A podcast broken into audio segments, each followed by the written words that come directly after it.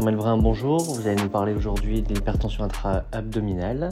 Notre première question est quelles sont les différentes définitions de l'hypertension intra-abdominale et quel est l'impact euh, sur les autres organes de cette hypertension?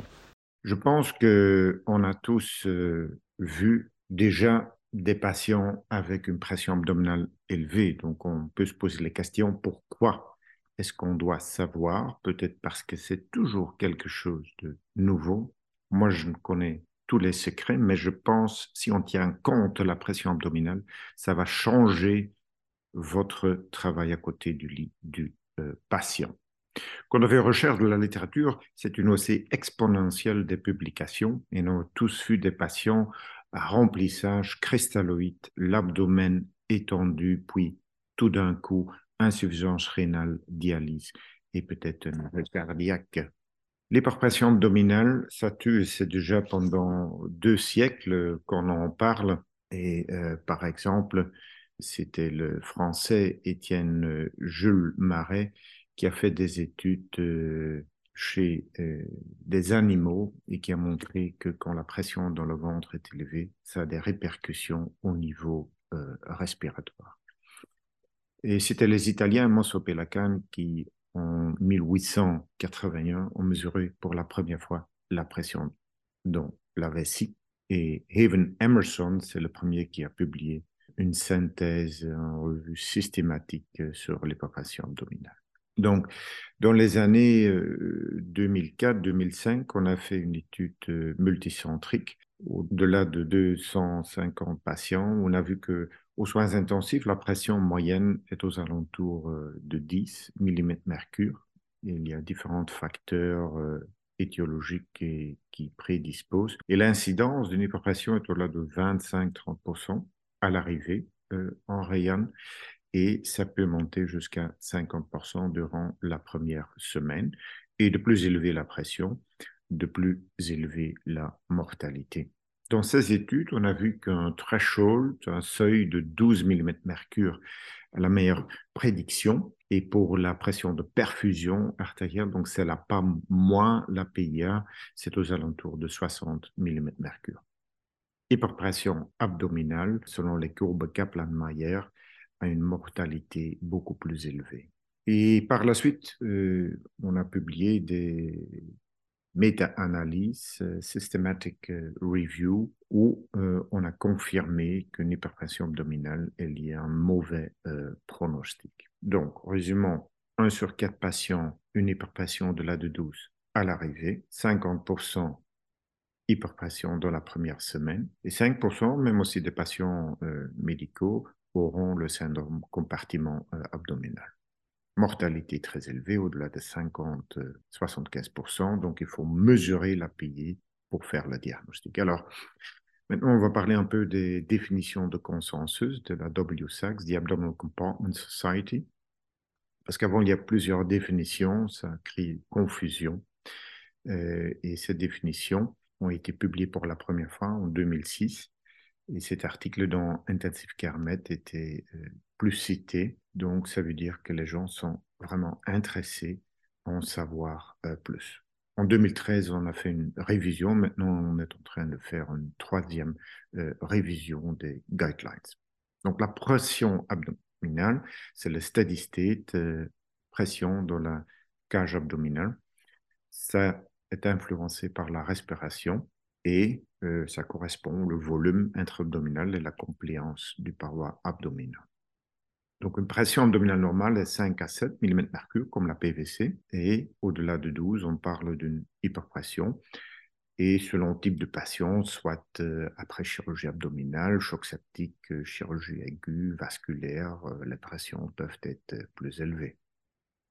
Hyperpression abdominale est une pression systématique au-delà de 12 mm mercure et c'est gradé, donc euh, avec des seuils 12, 15, 20, 25, grade 1 jusqu'à 4, euh, au-delà de 25 mm mercure.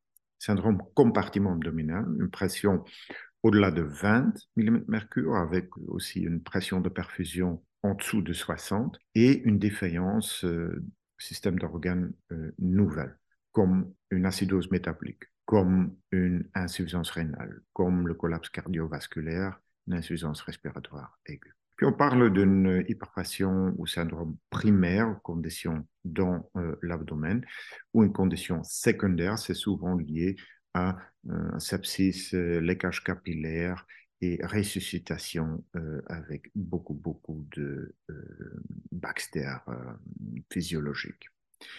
Récurrent, c'est-à-dire avec après traitement première, secondaire, euh, une sorte d'hyperpression qui revient.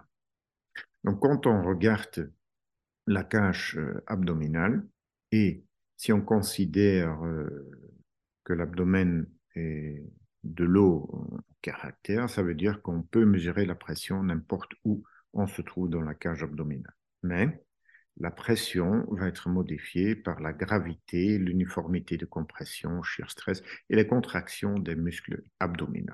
Mais euh, ça veut dire si, si la pression monte dans le ventre, ça monte dans la cage thoracique et ça monte aussi dans le cerveau. Et la transmission est aux alentours de 50%, et on appelle ça le syndrome du polycompartiment. Ça veut dire euh, où il y a deux ou plusieurs espaces compartiments anatomiques qui ont des pressions élevées. La compléance, c'est mesure de euh, comment euh, la paroi abdominale peut expanser, et c'est le rapport entre le volume et euh, la pression. Bien qu'on connaît au niveau du cerveau le rapport entre le volume intracrânien et la pression intracrânienne. Dans le ventre, c'est souvent ellipsoïde. Quand le volume monte, ça euh, reshape vers une forme sphérique. Et puis, il y a la fascia stretching et puis une pressurisation. Donc, la compléance, c'est le delta volume, delta pression abdominale. Voilà un peu les, les définitions sur la pression abdominale, l'hypertension et le syndrome compartiment, le syndrome polycompartimental. Quelles sont du coup les différentes méthodes de mesure de la pression intra-abdominale? Donc, on a dit, ça suit la loi de Pascal, donc ça veut dire n'importe où on se trouve dans la cage abdominale, on peut mesurer la pression, soit dans la vessie, l'estomac, directement dans la péritoine, euh, en rectal. Donc, il y a différentes euh, mesures, méthodes, euh, directes, c'est dans la péritoine, indirectes, c'est la vessie ou l'estomac, trop basse. Technique directe en mettant un cathéter dans la péritoine, c'est invasif et euh, ça peut créer un compartiment local, ça peut euh, créer une hyperpression. Donc, euh, le standard d'or, c'est par la vessie. On clampe le drainage d'urine, on instille 20-25 cc de séronfi et puis on fait le patient en position tout à fait plat Fin expiration, il ne faut pas que les muscles abdominaux soient contractés. Et la référence zéro au niveau où la ligne mitaxillaire croise iliac crest. Et euh, on mesure en millimètres euh, mercure. Il y a différentes techniques, mais le standard d'or euh, pour pression, c'est la hauteur de la colonne d'eau ou la colonne de rein. Donc, on peut imaginer une sorte de folie manomètre euh, avec lequel on peut estimer. Et il y a aussi des homemade techniques avec des robinets, euh, un transducer et certaines techniques continues. Par la vessie, c'est difficile parce qu'on ne peut pas drainer l'urine et mesurer en même temps, comme dans le, liquide cérébro-spinal, euh, soit c'est le drainage, soit c'est la mesure du pic. Mais si on a une sonde urinaire à trois points, on pourra imaginer un rinçage continu à bas vitesse, 4 cc par heure, et alors mesurer en continu. D'autres techniques, c'est une sonde nasogastrique, euh, Spiegelberg, avec un petit ballon qui mesure en continu. Et dans le temps, on avait la sonde Simon euh, qu'on avait validée chez euh, des cochons. Pourquoi en continu? Parce qu'à ce moment-là, on voit les variations. Si on mesure que 4-6 fois par jour, euh, on peut rater les autres pressions. Aussi, la position a un effet. Si on compare avec la position tout à fait à plat supine, euh, head of bed, ça peut augmenter de 3 mm mercure, euh, head of bed 45 degrés plus 6 mm mercure. si on fait un passive leg raising en montant les, les jambes, Ça peut aussi monter la pression abdominale de 2. Anti-Trendelenburg, là, il peut y avoir une pression sur la vessie. Donc, euh, aussi la position prone qu'on a vu avec les Covid euh, peut augmenter moyen plus 3 mm euh, mercure. Si on mesure dans la sonde nasogastrique, on peut bien évaluer aussi les, les mouvements péristaltiques dans l'estomac. Et si on mesure en continu, on pourra calculer le area under the curve pour un certain seuil ou le time above a certain threshold. Donc, c'est euh, the burden, the time uh, pressure burden, comme on voit avec la pique, euh, qui peut-être euh, pourrait être pronostique. Et pour ça, il faudra des techniques nouvelles pour faire ces analyses. On mesure en continu, on peut aussi bien voir les variations respiratoires une sorte d'automation, interaction dans les différents compartiments, la, transmission de pression par l'abdomen vers le thorax. On peut peut-être mieux régler la ventilation parce que si la pression abdominale est élevée, il faut une pression d'ouverture plus élevée, il faut une PEP euh, plus élevée et autres. Dans l'avenir, peut-être, il y aura d'autres techniques, donc comme le Accurine de Potrero, c'est une sonde folie avec un deuxième ballon, et cette sonde mesure le débit urinaire en continu et la pression abdominale en continu. Une autre technologie, c'est le Sereno, qui est un disposable, un add-on, plug and play, euh, qu'on peut mettre à n'importe quelle folie. Donc, il ne faut pas un, sonde de vessie spécifique. Et quand on voit le signal de la pression abdominale, on peut en récupérer euh, les variations respiratoires, le rythme respiratoire, mais aussi euh, la fréquence euh, cardiaque et la pression pulsée, la variation. Mais ça, c'est l'avenir quand on aura des nouvelles techniques. Enfin, quelles sont les implications cliniques de cette hypertension? Je vais d'abord vous indiquer quand est-ce qu'il faut mesurer, parce qu'il ne faut pas mesurer chez tous les patients, mais s'il y a certains facteurs de risque liés à une compliance diminuée, le volume intra-abdominal augmenté, intraluminal volume augmenté et après fluid resuscitation. Et s'il y a deux ou plus de facteurs euh, de risque, là, il faudra obtenir une mesure euh, de base.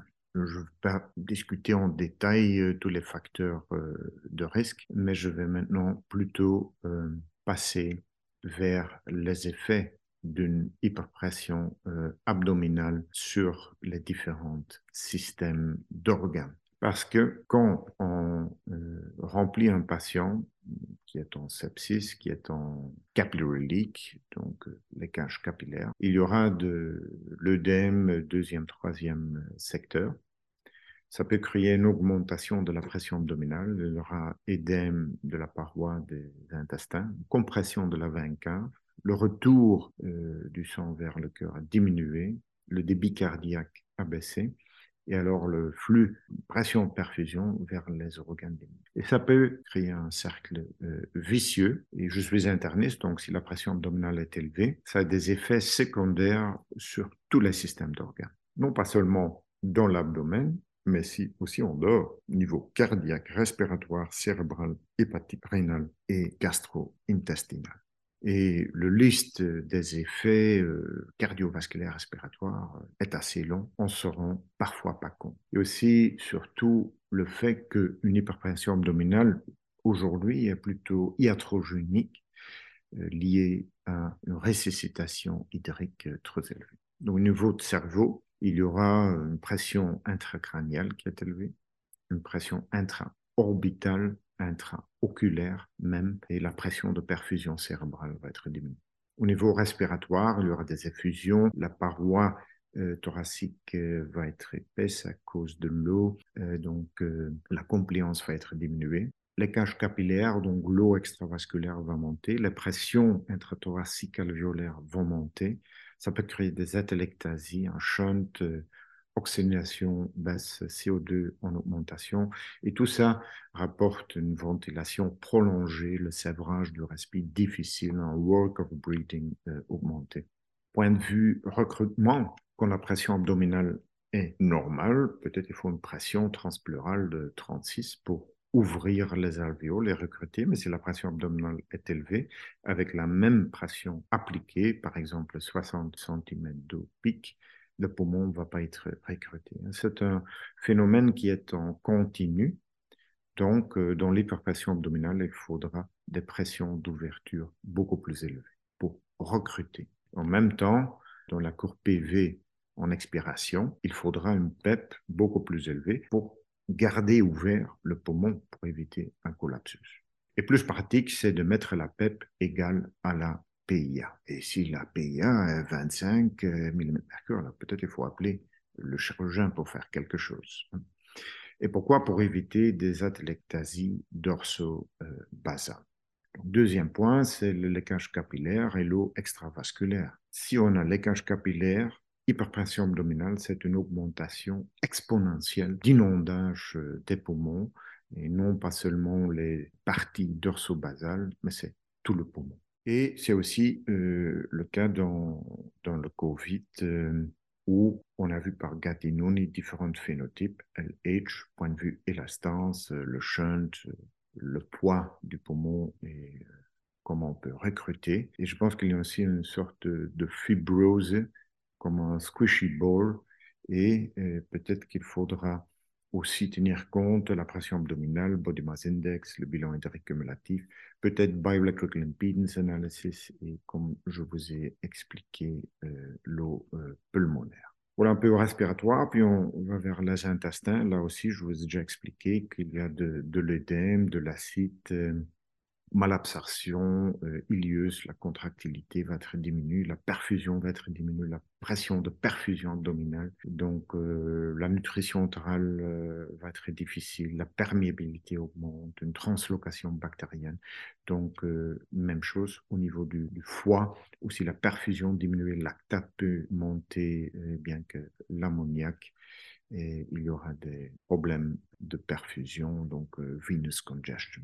Et au niveau des reins, euh, aussi une augmentation de la pression euh, rénale interstitielle, euh, veineuse, le flux artérien va être diminué, donc la perfusion, glomerular filtration rate, la diurèse, oligurie, anurie, dysfonction tubulaire. Donc il y aura rétention de l'eau et du salt. Même on peut avoir un syndrome compartiment rénal focal. Aussi pour le, le foie, on pourra imaginer un problème focal ou local. Au niveau cardiovasculaire, sur la PAM, plutôt pas d'effet, mais les résistances vont être augmentées. Une disturbance, la conduction, contractilité, la fonction diastolique va être diminuée. Et tous les paramètres fonctionnels hémodynamiques comme la PPV, SPV vont être augmentés. Les pressions de remplissage, donc les preload barométriques comme la PVC et la PAPO, être augmenté, le retour veineux diminué, le débit cardiaque diminué, une sorte de dépression euh, myocarde. Par contre, les volumes de remplissage, comme le volume télédiastolique gauche ou global avec euh, le picot, va être euh, diminué. Donc, il y aura des effets sur la précharge, contractilité, post-charge et les paramètres fonctionnels et hémodynamiques. Donc la PVC, c'est pas un bon paramètre euh, du remplissage du patient. Donc il faudra plutôt des indicateurs euh, volumétriques comme le volume euh, télédiastolique à droite ou en global.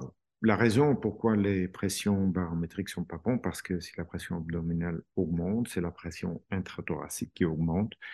Et la pression vasculaire, c'est la résultante de la pression dans le vaisseau et la pression autour, c'est euh, intrathoracique. Donc on pourra calculer une sorte de pression veineuse centrale transmurale en tenant compte l'effet de la pression intra-abdominale. Moyenne euh, la transmission à 50%. Donc si on mesure la pression veineuse centrale fin expiratoire et on enlève la moitié de la pression abdominale, on arrive plus ou moins à la pression euh, remplissage transmurale. Ce qui est intéressant aussi, c'est l'eau extravasculaire et le Pulmonary Vascular Permeability euh, Index. Aussi, point de vue contractilité, euh, plein d'études chez des animaux qui ont euh, montré que la contractilité diminuée et donc la fraction d'éjection aussi. Et peut-être qu'il faudra corriger les volumes. Et finalement, il y aura un effet sur les paramètres fonctionnels hémodynamiques. Donc, si la pression abdominale va de 10 à 20, la PPV sûrement va de 12 à 24. Donc, les seuils de fluid responsiveness vont être changés et on doit les euh, adapter. Aussi le passive leg raise, parce que l'hypertension abdominale peut entamer un passive leg raise qui est faussement négatif à cause du fait que la pression abdominale fait un blocage de retour veineux euh, des jambes et des veines splanchniques. Ça, il faut en tenir compte que le passive raise peut être fausse négatif. Et en résumant, si la pression abdominale est élevée, compression vasculaire, les coupoles vont être élevées, compression d'organes, donc euh, le cœur, il y aura une pression intrathoracique euh, augmentée, une compression euh, du cœur, et le flux dans la veine cave inférieure va être diminué. Des changements d'hormones, rénine, aldostérénone vont être augmentés, et tout ça rapporte une diminution de la précharge cardiaque, contractilité, une augmentation de la post-charge, une chute du débit euh, cardiaque et une réduction de la pression de perfusion abdominale. Aussi dans l'abdomen, il faut tenir compte des différentes zones euh, de l'ouest, comme on a dans les poumons, vis-à-vis la pression 20 cave supérieure, la PVC, la pression 20 cave inférieure et euh, la pression intra-abdominale qui peuvent tous jouer certains rôles. Donc, je pense que j'ai euh, résumé un petit peu euh, ce que c'est la pression abdominale, comment on peut mesurer euh, cette pression et quels sont les effets délétères d'une hyperpression intra-abdominale au niveau des différents systèmes d'organes. Mais je pense qu'il y a surtout un aspect clinique pour le clinicien. Il faut mesurer la pression abdominale pour pouvoir interpréter la pique, la pression de perfusion au niveau du cerveau. Il faut interpréter la pression veineuse centrale et la papo. Il faut calculer la pression transmirale. Il faut déduire moitié euh, de la pression abdominale. Il faut mieux utiliser des paramètres volumétriques de précharge. Les seuils de fluid responsiveness vont être changés, PPV, SVV. Ça a un effet sur l'estomac, gastroparèse, euh, donc peut-être euh, le volume résiduel, il faut donner des prokinétiques. Au niveau des reins, la pression abdominale, c'est le missing link chez les patients en syndrome cardio-rénal. Et les reins, c'est le premier organe euh, qui va entamer une oligurie, anurie et moins de perfusion il faut tenir compte de la compliance euh, du paroi abdominal pour faire une prédiction qui sont des patients à risque. Il faut commencer un stool protocole. Il faut adapter la vitesse de la nutrition entérale parce que c'est aussi un volume. Au niveau de foie, ça est relaté à une diminution de la perfusion du foie, augmentation de lactate, disturbance du glucose. Pour les poumons, donc il faut plus de pression pour ouvrir, recruter il faut une PEP égale à la PIA. Euh, et en euh, position prône, il faut faire une suspension, euh, qu'il n'y a pas d'augmentation de la PIA. Il y a aussi certains facteurs hormonaux. Alors, take home messages, pensée du syndrome polycompartiment, donc pression dans le ventre qui change, intrathoracique, PVC et autres. Pension au CARS, Cardio-Abdominal Renal Syndrome, il faut mesurer les facteurs de bréchage volumétriques et pas barométriques.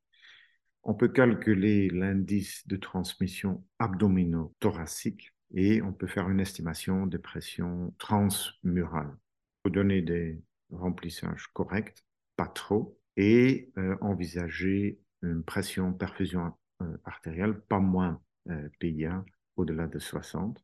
Les paramètres hémodynamiques fonctionnels il faut se rendre compte que les seuils vont être euh, augmentés et le passive leg raising peut être, euh, peut être faussement euh, négatif. Et voilà, quand la pression monte, il faut faire le traitement médical avant d'avertir le chirurgien. Merci. Merci beaucoup pour votre participation.